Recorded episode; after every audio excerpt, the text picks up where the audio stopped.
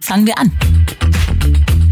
Das ist einfach eine elementare Angst, die du überwinden musst. Also du musst da total im Angriffsmodus sein, in dem Moment, wo du die Welle nimmst. Denn wenn du da eine Splittersekunde zögerst, dann ist es schon zu spät. Hallo und willkommen bei Fangen wir an. Ideen für ein besseres Morgen. Ich bin Christina Deininger. Ich freue mich, dass ihr dabei seid und ich bin eine Frau. Und deshalb liegt mir das Thema heute auch wirklich sehr am Herzen.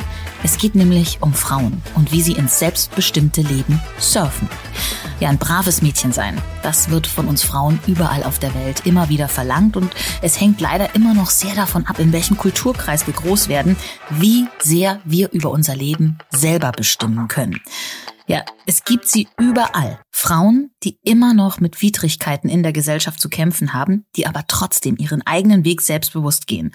Manche nicht als Aktivistinnen oder in der Politik, sondern auch einfach mal bei Tätigkeiten, die sie selber frei machen. Mein Gast heute, die Journalistin und Filmemacherin Dörte Eichelberg, die hat genau solche Frauen aufgespürt. Und zwar Frauen, die ihre große Leidenschaft teilen das Surfen. In ihrer preisgekrönten Dokumentation Chicks on Boards hat sie junge und alte, immer stolze und selbstbewusste Frauen an den Küsten der Welt aufgespürt und ist in ihr Leben zwischen der Freiheit der Wellen und den oft einengenden Konventionen ihrer Kulturen eingetaucht. Ihre Erfahrungen hat Dörte jetzt im Buch Die nächste Welle ist für dich zusammengefasst. Mehr Freiheit, mehr Emanzipation, mehr Wellen für alle. Fangen wir an. Hiring for your small business? If you're not looking for professionals on LinkedIn, you're looking in the wrong place. That's like looking for your car keys in a fish tank. LinkedIn helps you hire professionals you can't find anywhere else, even those who aren't actively searching for a new job but might be open to the perfect role. In a given month, over 70% of LinkedIn users don't even visit other leading job sites. So start looking in the right place. With LinkedIn, you can hire professionals like a professional. Post your free job on linkedin.com slash people today. Hallo, Dörte. Hallo, danke für die Einladung. Bei dir geht's ums Surfen und ganz ehrlich, das ist ganz komisch. Ähm, ich habe schon immer, seit ich denken kann, so ein Bild, ich bin kein besonders eifersüchtiger Mensch, aber wenn so ein, ein Bild von einer Frau mich so ein bisschen neidisch macht, dann ist es so, dass Surfermädchen.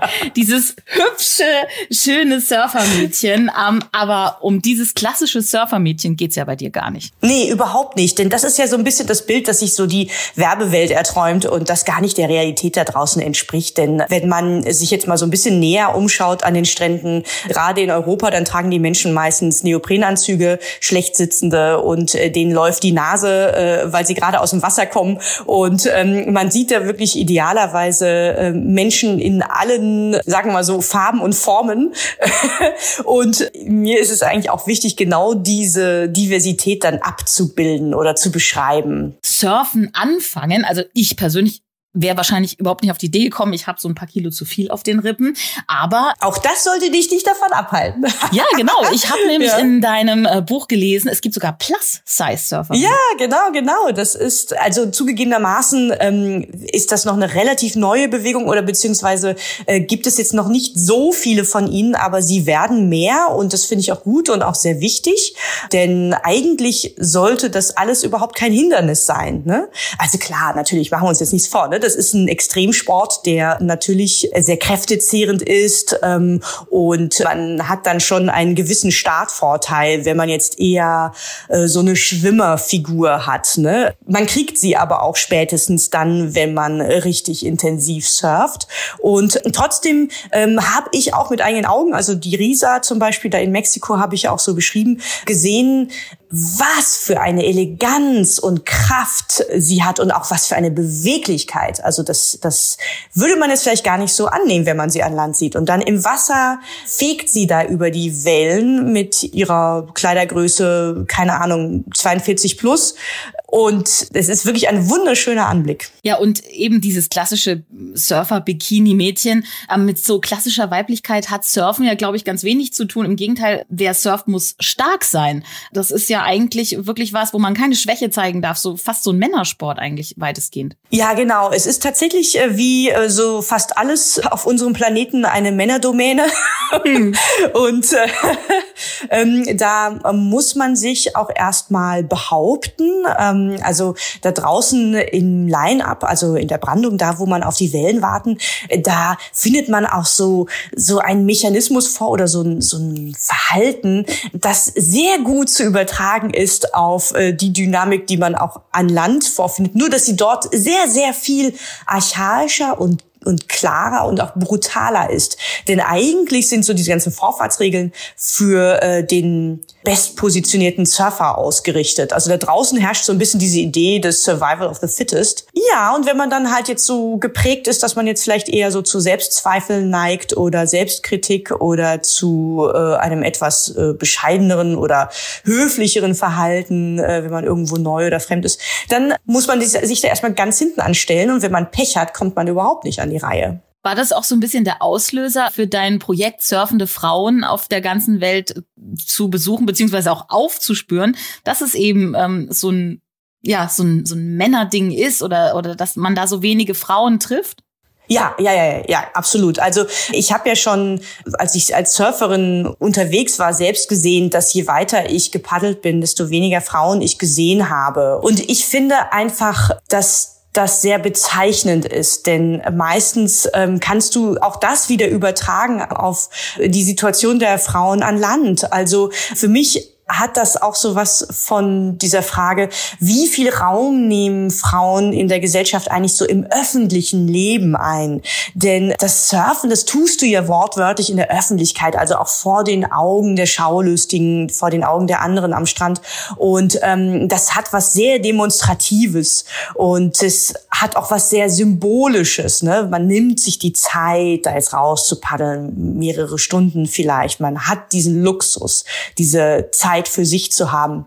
Und deswegen ähm, finde ich, dass man sehr gut äh, darüber erzählen kann, wie die Situation von Frauen in unterschiedlichen Gesellschaften ist, je nachdem, wie die Surfwelt dort aussieht in den Ländern oder Kulturen. Ja, das beschreibst du ja auch, dass in ganz vielen Ländern und Kulturen ja Frauen spielen nicht. Ja, Genau, genau. Denn Surfen ist ja so wie Spielen. Es ist ja eigentlich, es hat ja kein Ziel. Es ist, es hat nichts Produktives. Es hat was Kreatives höchstens, etwas, man drückt sich aus, ne? man, man spielt mit den Elementen. Ähm, aber es hat ja jetzt keinen Sinn in dem Sinne. Ne? Es sei denn, man ist Profi-Surfer und äh, nimmt dann eine Trophäe mit nach Hause. Aber die meisten, die surfen einfach um zu spielen. Und das hat auch so was Kindliches, ne? Also so wie Kinder spielen, äh, so spielt man als Surfer und, und lernt immer mehr, die Wellen zu lesen. Also da ist man also auch gerade, wenn man nicht am Meer aufgewachsen ist, ist das wirklich eine Schule, wo man sehr viel nachsitzen muss, um das zu lernen. Und das ist ein Luxus, den sich Frauen in vielen Gesellschaften ab einem gewissen Alter gar nicht mehr erlauben dürfen. Also von denen wird erwartet, dass sie früh Verantwortung übernehmen, dass sie zu Hause bleiben, sich um die Kinder und um die Familie kümmern und nicht, dass sie sich diese Freiheit herausnehmen, einfach mal Zeit für sich da draußen zu haben. Das dürfen nur erwachsene Männer, aber nicht erwachsene Frauen. Die Freiheit sich nehmen, das sind ja, wahrscheinlich ist das die Gemeinsamkeit von allen Frauen, die du besucht hast. Äh, neben der Leidenschaft für die Wellen, für das Spielen, der Drang nach Freiheit wahrscheinlich. Also Total. Ein großes ja. Kapitel nimmt ja ähm, Anisha aus Indien ein, mhm. auch äh, in der Serie Chicks on Boards. Und die ist ja sogar als junges Mädchen schon von ihrer Familie praktisch verstoßen worden, weil sie surft. Ja, total. Also das äh, Surfen steht ja für uns für diese Freiheitsbewegung. Ich glaube, wir alle ähm, konnotieren diesen Lebensstil mit diesem Sport. Und deswegen ist das natürlich halt auch so eine schöne Metapher. Und Anisha ist eigentlich so ein ganz klassisches Beispiel für diese Begründung, für diese Restriktionen, ähm, die Frauen an Land immer noch vorfinden, weil das bei ihr ganz offen ist. Also sie ist ein junges Mädchen. Ich habe sie zum ersten Mal getroffen, da war sie gerade mal 13 Jahre alt. Ne? Und erstmal gehört sie zu den wenigen, die überhaupt schwimmen gelernt haben, was auch schon untypisch ist in Indien. Und dann gleichzeitig hat man in dieser Kultur einen enormen Respekt, wenn nicht sogar Angst vor dem Meer, was echt ironisch ist bei einem Land mit 7000 Kilometer Küste. Also da trauen sich nur die Fischer raus und äh, sonst gehen die Menschen eigentlich nur bis zu den Knöcheln oder bis zu den Knien mal ins Wasser und sonst stehen die eigentlich nur am Strand. Und jetzt ist da dieses junge Mädchen, das gelernt hat zu schwimmen und das dann tatsächlich bestärkt durch ihre Mutter, aber auch durch viele wohlmeinende Menschen um sie herum. Allein hätte sie das natürlich nicht geschafft. Dann da rausgeht und das Surfen lernt. Und das ist eine Sensation in einem Land wie Indien, wo man eigentlich überhaupt keine Menschen sonst groß überhaupt im Wasser sieht, also Einheimische. Und dann kommt sie wieder aus dem Wasser zurück, dann hat sie vielleicht sich ein paar Schrammen geholt, in dieser Sport birgt ja auch Gefahren. Und dann sicherlich ist ihre Haut dunkler geworden. Und dann äh, liegt ihre Kleidung nass an. Und sie war da draußen mit irgendwelchen fremden Männern im Wasser. Und das sorgt dann halt dafür, dass in ihrem Land sich ihre Heiratschancen schmälern. Und das ist offensichtlich in dieser Kultur das allein selig machende, was äh, oder beziehungsweise der, der Hauptjob, den eine Frau hat, möglichst früh zu heiraten. Ja, aber die interessante Wendung der Geschichte ist ja, dass dieses Heiraten anscheinend nicht Anishas Weg ist. Du hast sie ja Jahre später nochmal getroffen. Sie ist beim Surfen geblieben und sie geht tatsächlich ihren eigenen Weg. Ich glaube, sie ist Nachwuchswissenschaftlerin. Ja, das ist eigentlich total spannend. Also Anisha ist, das ist eigentlich toll. Ich durfte ja wirklich im Zuge des Films und des Buchs wirklich so sie beim Aufwachsen miterleben, ne? weil ich sie ja dann auf mehreren Etappen immer wieder besucht habe. Und sie ähm, ist nicht nur eine nach wie vor begeisterte Surferin, die übrigens dank des Films jetzt sogar Sponsoren hat. Also sie wurde quasi auf die Art entdeckt und äh, findet jetzt im Zuge des Buches sogar auch noch neue Sponsoren. Also das heißt, es geht für sie ähm, noch weiter und es braucht sie auch, diese Unterstützung. Und dann ist sie ja auch noch eine so schlaue Nachwuchswissenschaftlerin. Sie hat quasi auf dem Weg zu einer Surf-Session eine Pflanze entdeckt, die ganz besonders gut Wasser absorbiert. Und dann hat sie daraus ein, äh, das so lange extrahiert, bis sie ein Mittel entdeckt hat, das sie jetzt halt auch gerade patentieren lässt. Und sie vertritt also sie hat schon mehrmals ihr ganzes Land als Nachwuchswissenschaftlerin vertreten bei einer Art Jugendforscht-Wettbewerb. Das ist richtig ähm, eine ganz beeindruckende Geschichte. Mhm. Eine, die sich entwickelt hat und eine, die in ihrer Entwicklung, also zumindest so mein Eindruck schon ganz, ganz stark ist, ist Sutu, die du beschreibst, ja. die du in Südafrika getroffen hast. Und da schreibst du so schön in, in deinem Buch, sie surft, als wüsste sie nichts von ihrer Sterblichkeit. Was, was, was ist das? Was war das für eine Begegnung? Ach, Suto ist einfach, die ist so lässig. Also es ist so witzig. Sie ist ja kleiner als ich und das muss man erstmal schaffen. Ne? Und sie hat eine Wahnsinnspräsenz und äh, so eine so eine tiefe Stimme und so eine gewisse Ruhe und sie bricht wirklich auf allen Ebenen mit den Konventionen. Also erstmal ist sie nicht nur die erste äh, schwarze Surferin in der sonst sehr ja noch so weiß äh, äh, schattierten Surferwelt in Südafrika. Sie ist auch noch, sie lebt auch noch offen lesbisch und das ist auch echt eine Ansage in diesem Land, das ein großes Problem hat mit Hasskriminalität, die sich hauptsächlich gegenüber Homosexuellen breit macht. Und dann kommt sie ja auch noch aus einem religiösen Haushalt ähm, und zwar streng religiös. Das heißt, da ist sie natürlich auch ein Fremdkörper und irgendwie findet sie da so einen Weg, dass sie zum einen ganz ihren eigenen Weg geht, ohne aber sich abzuschotten. Und äh, mit ihr dann so durch die Straßen von Durban zu ziehen, es ist echt herrlich. Also sie wird dann von allen Richtungen die ganze Zeit begrüßt, äh, von Menschen aller Couleur, aller Altersgruppen, egal ob reich oder arm. Ähm, also sie, sie wird von allen da wirklich respektiert. Und das, obwohl das so viele Konflikte sind, wie du beschreibst. Ja. Du beschreibst ja auch, okay, ähm, sie ist eine schwarze Surferin, aber sie hat ja auch von ihrer Community anscheinend Rassismus, den sie erlebt. Stichwort Kokosnuss. Total. Und äh, wahrscheinlich ist diese Art von Diskriminierung sogar noch stärker, denn in, in ihrer Black Community wird das halt als Verrat gesehen, wenn eine äh, schwarze Frau jetzt sich dieses weißen Sports annimmt. Ähm, also die, die beschimpfen sie halt als Kokosnuss, als ein Mensch, der von außen schwarz und von innen weiß ist. Und äh, deswegen, also sie, sie riskiert da wirklich ganz viel auf ganz vielen Ebenen. Aber hast du den Eindruck, dass das vielleicht ähm, bei allen, die du so besucht hast, schon so eine Gemeinsamkeit ist, dass das Surfen ihnen, obwohl es so viel Kraft kostet, ihnen noch mehr Kraft gibt, vielleicht genau äh, ihren Weg zu gehen? Ja, ganz genau, ganz genau. Also das finde ich halt auch so spannend an diesen Frauen. Ähm, das ist auch mit das, was ich von denen gelernt habe. Also sie leben ja durch ihre ganz unkonventionellen Wege, die sie so gehen, abseits dessen, was von ihnen in der jeweiligen Gesellschaft erwartet wird, ja auch so eine, einen Mut vor und gleichzeitig auch Demut. Und ich glaube, das ist das, was man vom Meer auch lernt. Denn die Welle hat ja immer das letzte Wort. Ne? Also der Welle ist es völlig egal, wie alt, groß, dick, dünn, äh, schwarz, weiß, äh, reich, arm, sonst was du bist. Die Welle macht da überhaupt keine Unterschiede. Und die holt dich auch nicht ab, sondern du musst die dir er erarbeiten. Du musst sie dir erkämpfen. Dazu brauchst du Mut. Wenn du die Welle dann hast, dann nimmst du ja, also dann erntest du ja quasi die Kraft von dieser Welle. Und äh, die nimmst du dann ja auch mit an Land. Ne? Und gleichzeitig finde ich aber auch, dass durch diese stetige Erinnerung, die dir die Natur mitgibt, dass die Natur das letzte Wort hat, du ja auch so eine gewisse Bescheidenheit oder Gelassenheit äh, dir annimmst. So von wegen, ach, was interessieren mich jetzt diese, diese äh, irdischen, flüchtigen Themen da draußen an der Küste, wenn ich da, wenn ich in der Brandung sitze und auf diesen unverbauten Horizont schaue, in die Ferne, aufs Meer. Also du hast es da ja mit Naturgewalt, mit einer gewissen Größe zu tun. Und ich glaube, das erdet dich auch sehr. Gibt aber auch eine Geschichte, die eigentlich dann nicht so schön ist, wo es vielleicht nicht so richtig funktioniert hat. Das ist die von Saba aus Gaza, die du da besucht hast.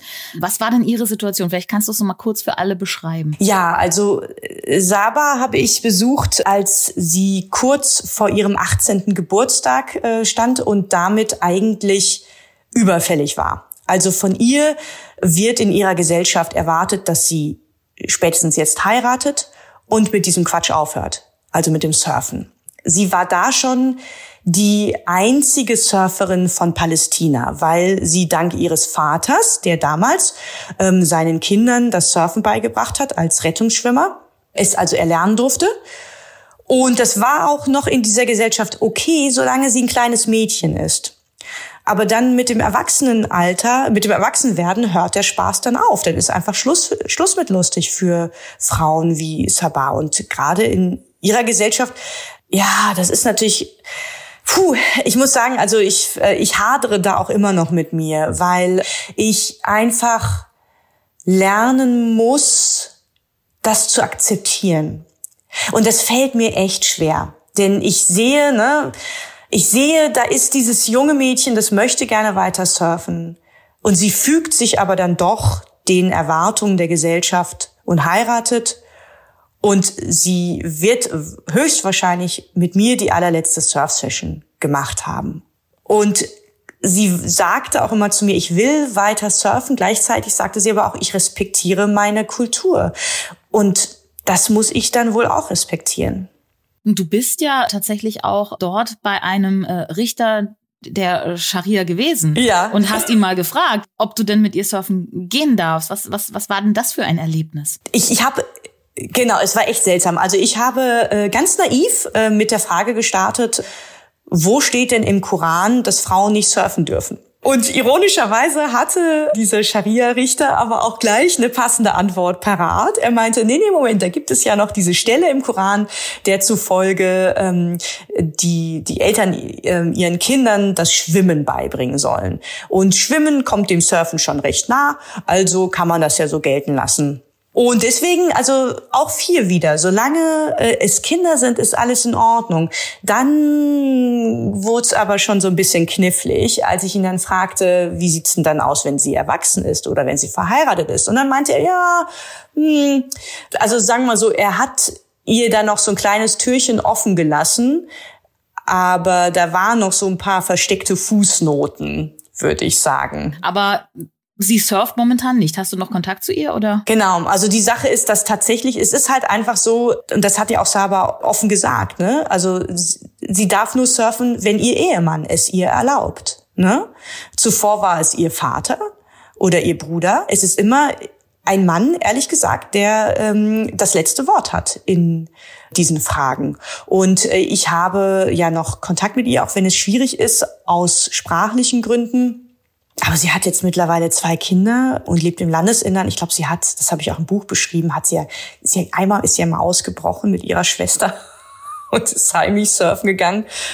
Aber das hat dann auch Konsequenzen gehabt. Also das macht sie wohl jetzt nicht mehr. Es ist ein schwerer Weg und das erfordert, hast du ja auch schon gesagt, auch viel, viel Mut. Genauso wie das Surfen auf großen Wellen. Ja. Und jetzt machen wir einen kurzen Cut, lassen das kurz sacken und ähm, spielen unser Spiel Yin und Yang bei Fangen wir an. Ja, denn wenn man was anfängt, sich vielleicht zu emanzipieren, muss man sich auch entscheiden für eine Sache. Naja, muss man nicht unbedingt. Du kannst auch dich enthalten der Stimme oder dich für beide entscheiden, Dörte. Es sind einfach so ein paar Begriffe, die ein bisschen mhm. mit dir zu tun haben und du sagst ja oder nein, links oder rechts, A oder B. Ah, cool. Bikini oder Neopren? Bikini. Macht mir Spaß. Wirklich? Ja, macht mir Spaß im warmen Wasser, sorry. okay, musikalisch dann abends nach dem Surfen äh, Beach Boys oder Pussy Riot? Pussy Riot. Ja? Na, Musstest du ja jetzt sagen. Ausgleich. Alleine auf dem Meer unterwegs oder zusammen am Strand? Alleine auf dem Meer unterwegs. Ja, ist ähm, Surfen schon so ein bisschen auch so eine einsame Sache manchmal? Jein, also ich glaube, das ist so ein bisschen dieses romantische Bild. Da alleine in der Natur, mit den Wellen. Also noch lieber surfe ich dann eigentlich mit einem Surfbuddy oder einer Surfbudine. Ne? Also das finde ich, das wäre für mich eigentlich die Definition äh, des Glücks. Klar, also jetzt ein total überlaufener Surfspot ist dann ähnlich wie ein überlaufener Strand. Da hat man dann nicht mehr so ganz dieses Naturerlebnis. Aber das ist auch okay. Und im Wasser mehr Angst vorm weißen Hai oder der Big Wave? Ja, da habe ich dann doch letztendlich mehr Angst vorm weißen Hai, glaube ich. obwohl, obwohl, Moment, Moment, Moment, Moment, Moment. Jetzt muss ich echt mal überlegen. Also mit Big Wave meinst du wirklich Big Waves, ne? Also so 15, 20 Meter. Ja, dann habe ich mehr Angst vor Big Waves. Okay, ja, genau. Denn da hast du ja auch Surferinnen getroffen, die äh, dafür gar keine Angst haben. Hat man den Eindruck, also das war schon mit dem kleinen Yin und Yang.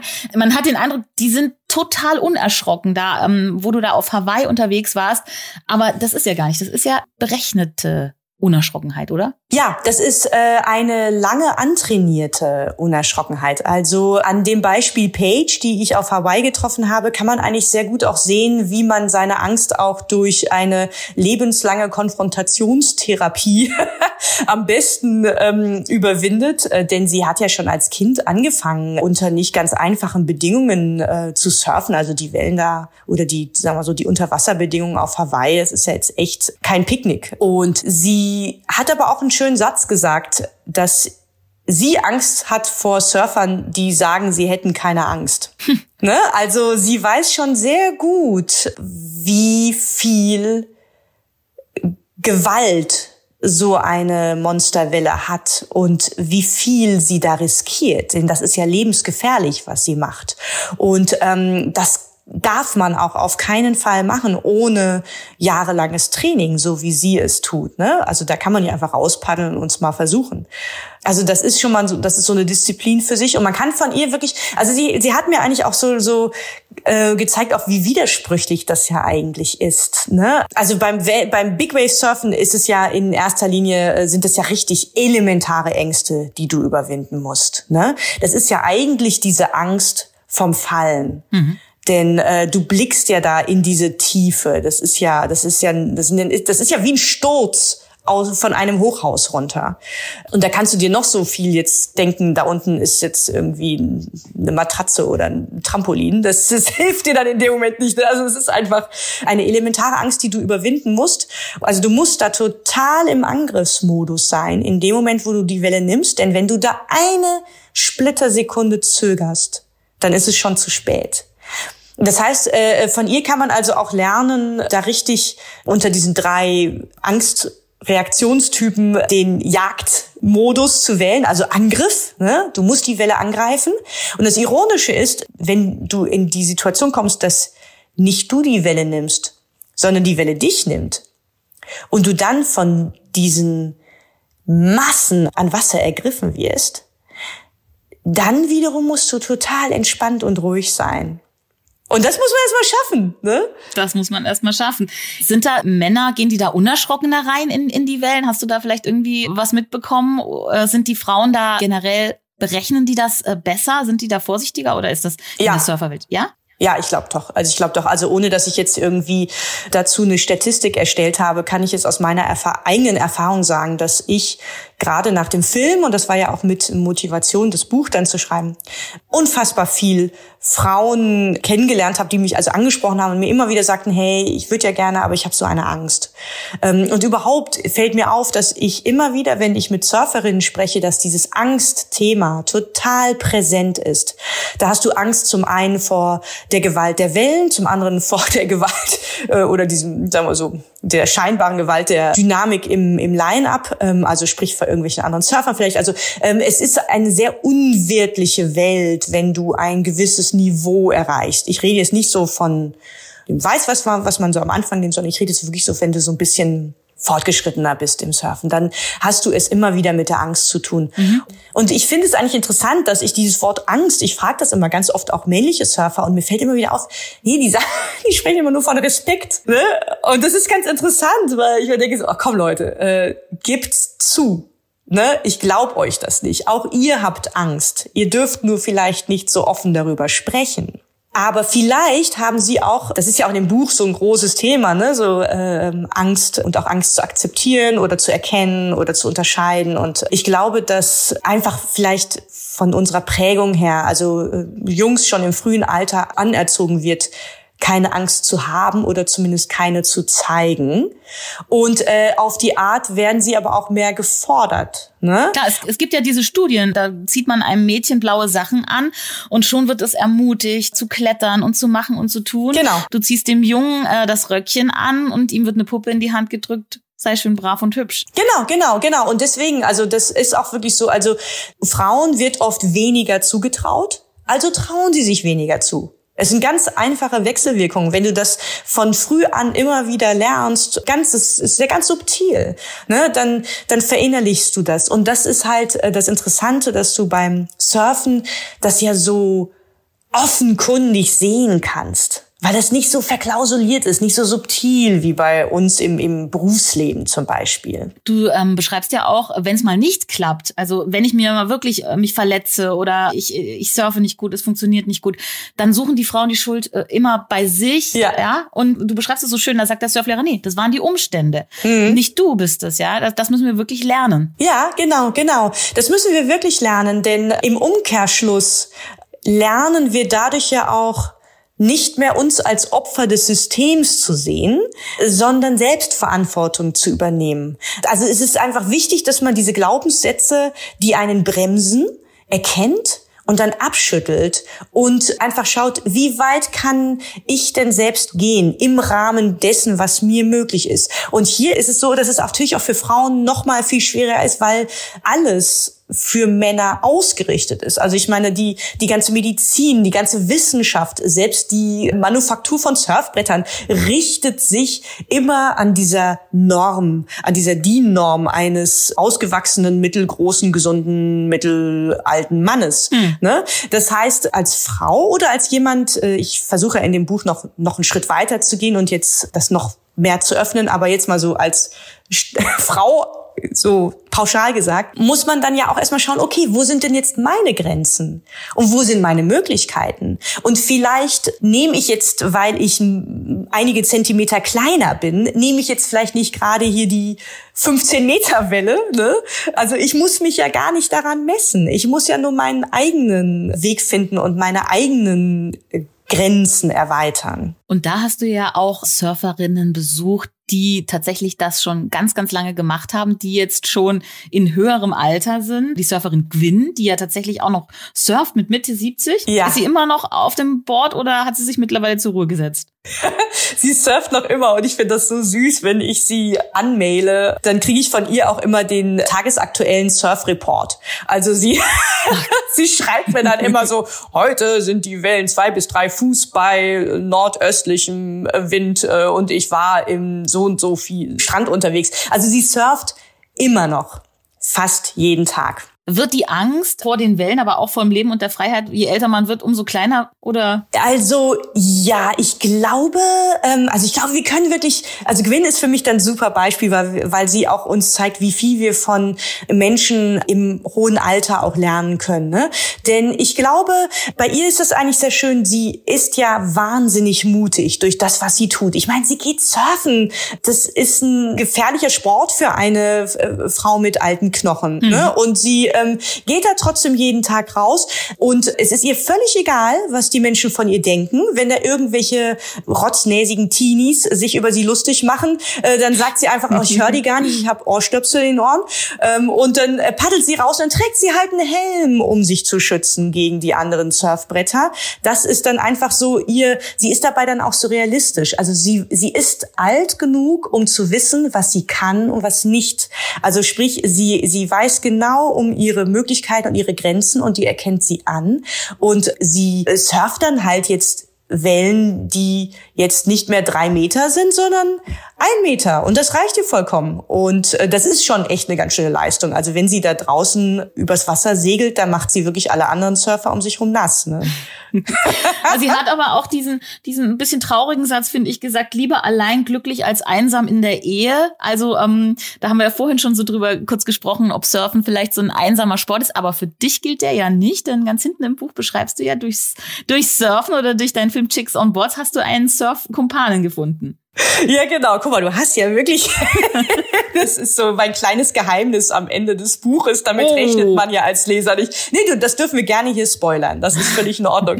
ja, das ist eigentlich ganz, äh, ganz schön. Ich habe zwar tatsächlich meinen Surf-Buddy gefunden, äh, und zwar an Land und ihn dann mit ins Wasser genommen. Und während wir hier gerade sprechen, ist er jetzt auch gerade unterwegs nach Frankreich, äh, um da zu surfen. Ich komme danach. Also ich habe das deswegen in diesem Buch auch aufgegriffen, weil ähm, mir zum einen natürlich wichtig ist, ist ja klar. Ne? Also wenn man jetzt für Frauenrechte äh, sich einsetzt, dann heißt das nicht, dass man gegen Männer ist. Also das ist ja, äh, eigentlich sollte man das gar nicht sagen müssen heutzutage, aber ich glaube, das, das liegt trotzdem oft noch so im Raum und deswegen wollte ich das so nebenbei da noch anmerken. Ne? Äh, auch Feministinnen mögen Männer und, äh, und äh, ich, ich freue mich auch über jeden Mann, der dieses Buch liest weil diese Männer dann auch echt Geheimwissen mitnehmen können. Also eigentlich ist es total schlau für die Männer, dieses Buch zu lesen. Dafür erfahren die ganz, ganz viel. Und ich finde es halt auch ganz lustig. Ich konnte durch ihn äh, als Beispiel dann auch so ein bisschen zeigen, wie unterschiedlich man dann ans, an diesen Sport auch rangeht. Ne? Also ich finde, dass seine Herangehensweise eher,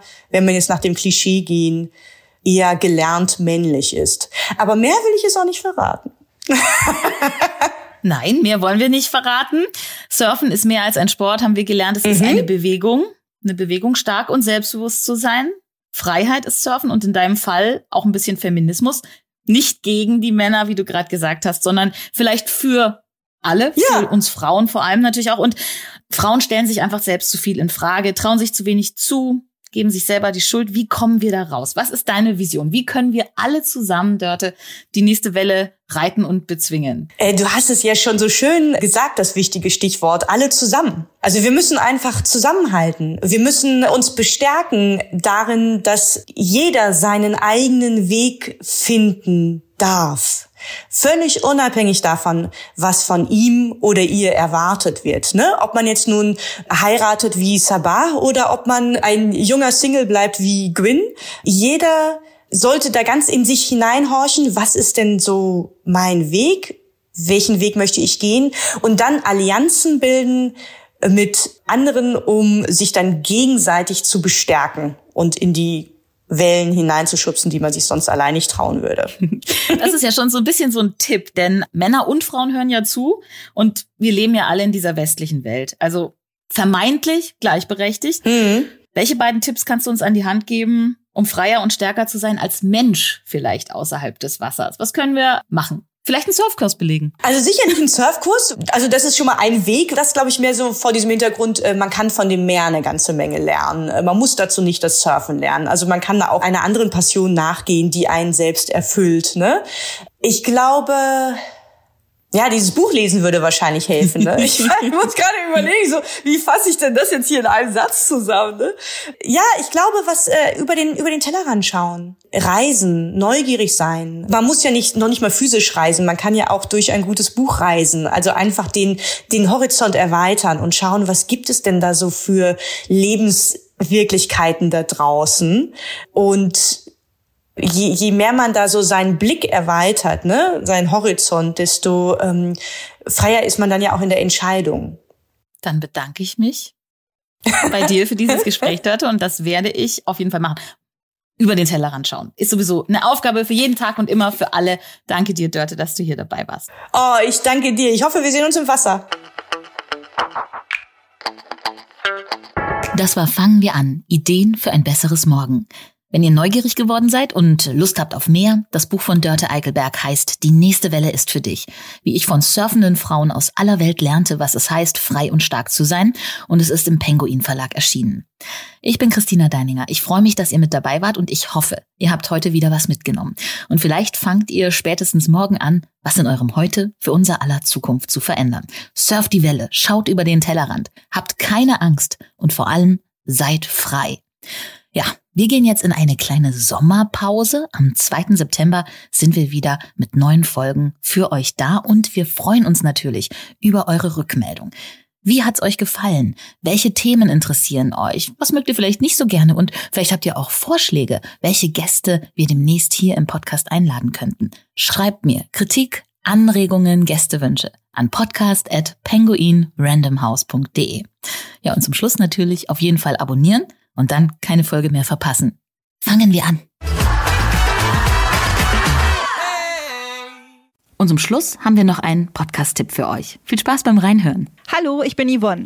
In meinem Podcast Ideen für eine bessere Welt geht es nicht nur um Nachhaltigkeit und Gemeinschaftsgefühl, sondern auch um die ganz große Frage danach, wie wir mit kleinen Taten Großes bewirken können. Dazu spreche ich mit meinen Gästen über spannende Projekte und suche nach Anregungen für einen bewussteren Lebensstil. Am besten, du hörst selbst mal rein. Ideen für eine bessere Welt auf Audio Now und überall, wo es Podcasts gibt. Viel Spaß!